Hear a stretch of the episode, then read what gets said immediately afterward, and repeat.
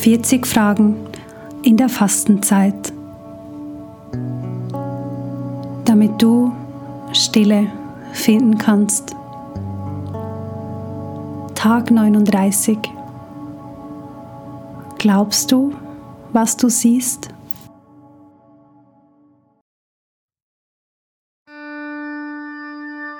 Das Brot von Wolfgang Borchert. Plötzlich wachte sie auf. Es war halb drei. Sie überlegte, warum sie aufgewacht war. Ah, so. In der Küche hatte jemand gegen einen Stuhl gestoßen. Sie horchte nach der Küche. Es war still. Es war zu still. Und als sie mit der Hand über das Bett neben sich fuhr, fand sie es leer. Das war es also, was es so besonders still gemacht hatte. Sein Atem fehlte. Sie stand auf und tappte durch die dunkle Wohnung zur Küche. In der Küche trafen sie sich. Die Uhr war halb drei.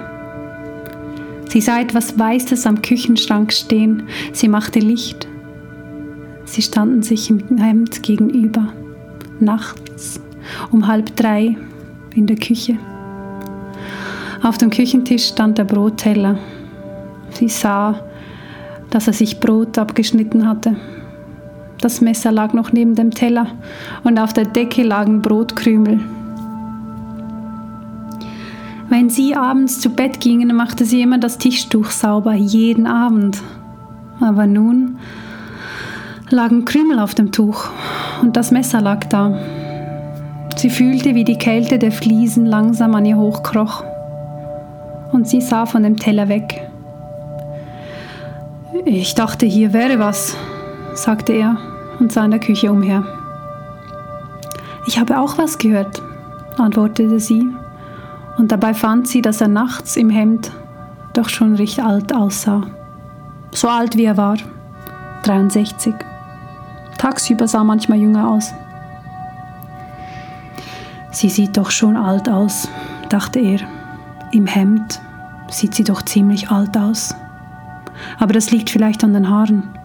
Bei den Frauen liegt das nachts immer an den Haaren. Die machen dann auf einmal so alt. Du hättest Schuhe anziehen sollen, so barfuß auf den kalten Fliesen. Du erkältest dich noch. Sie sah ihn nicht an, weil sie nicht ertragen konnte, dass er log. Dass er log, nachdem sie 39 Jahre verheiratet waren. Ich dachte, hier wäre was, sagte noch einmal und sah wieder so sinnlos von einer Ecke in die andere. Ich hörte hier was, ich dachte, hier wäre was. Ich habe auch was gehört aber es war wohl nichts. Sie stellte den Teller vom Tisch und schnippte die Krümel von der Decke. Nein, es war wohl nichts, echote er unsicher. Sie kam ihm zu Hilfe. Komm, Mann, das war wohl draußen.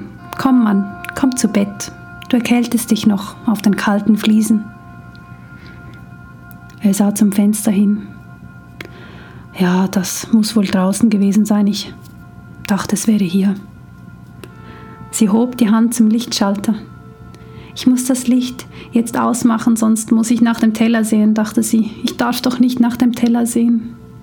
Komm, Mann, sagte sie und machte das Licht aus. Das war wohl draußen. Die Dachrinne schlägt immer bei Wind gegen die Wand. Es war sicher die Dachrinne. Bei Wind klappert sie immer. Sie tappten sich beide über den dunklen Korridor zum Schlafzimmer. Ihre nackten Füße platschten auf dem Fußboden. Wind ist ja, meinte er. Wind war schon die ganze Nacht. Als sie im Bett lagen, sagte sie, ja, Wind war schon die ganze Nacht. Es war wohl die Dachrinne. Ja, ich dachte, es wäre in der Küche, aber es war wohl die Dachrinne. Er sagte das, als ob er schon halb im Schlaf wäre. Aber sie merkte, wie unecht seine Stimme klang, wenn er log. Es ist kalt, sagte sie und gähnte leise. Ich kriech unter die Decke. Gute Nacht. Nacht, antwortete er noch. Ja, kalt ist es schon, ganz schön. Dann war es still. Nach vielen Minuten hörte sie, dass er leise und vorsichtig kaute. Sie atmete absichtlich tief und gleichmäßig, damit er nicht merken sollte, dass sie noch wach war. Aber sein Kauen war so regelmäßig, dass sie davon langsam einschlief. Als er am nächsten Abend nach Hause kam, schob sie ihm vier Scheiben Brot hin. Sonst hatte er immer nur drei essen können. Du kannst ruhig vier essen, sagte sie und ging von der Lampe weg. Ich kann dieses Brot nicht so recht vertragen. Iss doch eine mehr. Ich vertrag's nicht so gut. Sie sah, wie er sich tief über den Teller beugte. Er sah nicht auf. In diesem Augenblick tat er ihr leid. Du kannst doch nicht nur zwei Scheiben essen, sagte er auf seinem Teller. Doch, doch, abends vertrage ich das Brot nicht gut. Iss man, iss man. Erst nach einer Weile setzte sie sich unter die Lampe an den Tisch.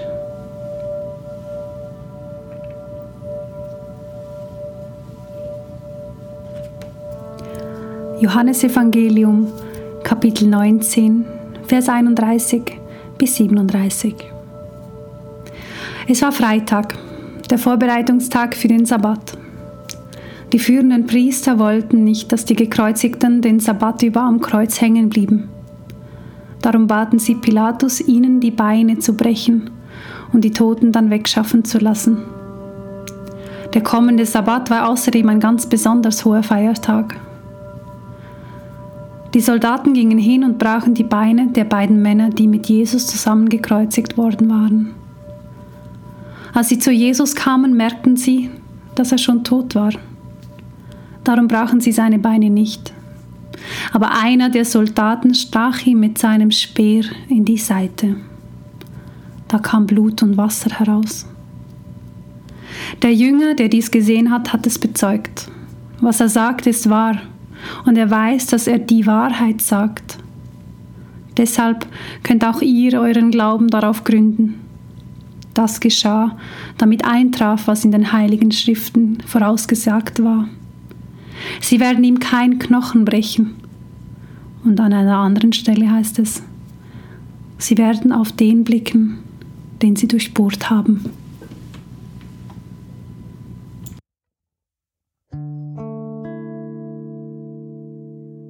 Glaubst du, was du siehst?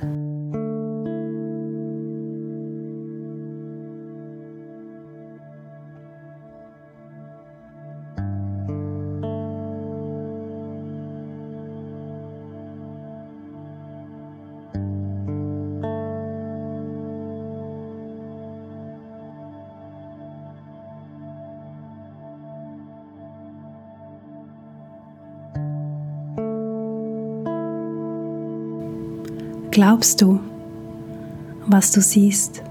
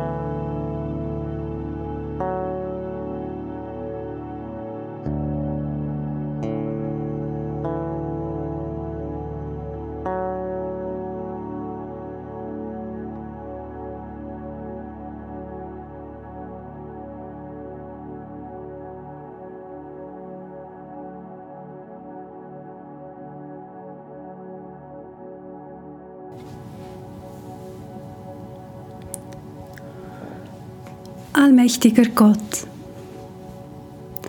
alle Herzen öffnen sich vor dir. Du kennst alle Sehnsucht und kein Geheimnis ist vor dir verborgen. Reinige das Denken meines Herzens durch die Bewegung deines Heiligen Geistes, damit ich dich vollständig liebe und deinen Namen strahlen lassen kann. Durch Christus, meine Erlösung. Amen.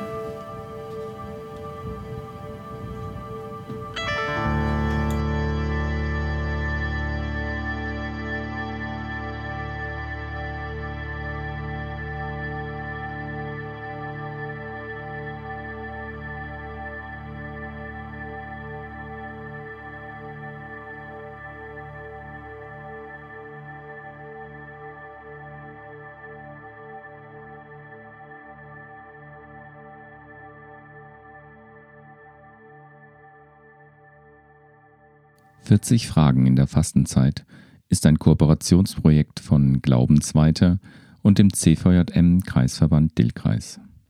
Musik Kai Krauser. Design Tristan Prikrill.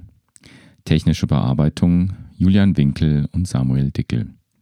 Inhaltliche Bearbeitung und Sprechende Sarah Strehler, Björn Wagner, Sandra Nell, Anne-Marie Falk, Katha von Dessin, Jason Liesendahl, Per Asmussen.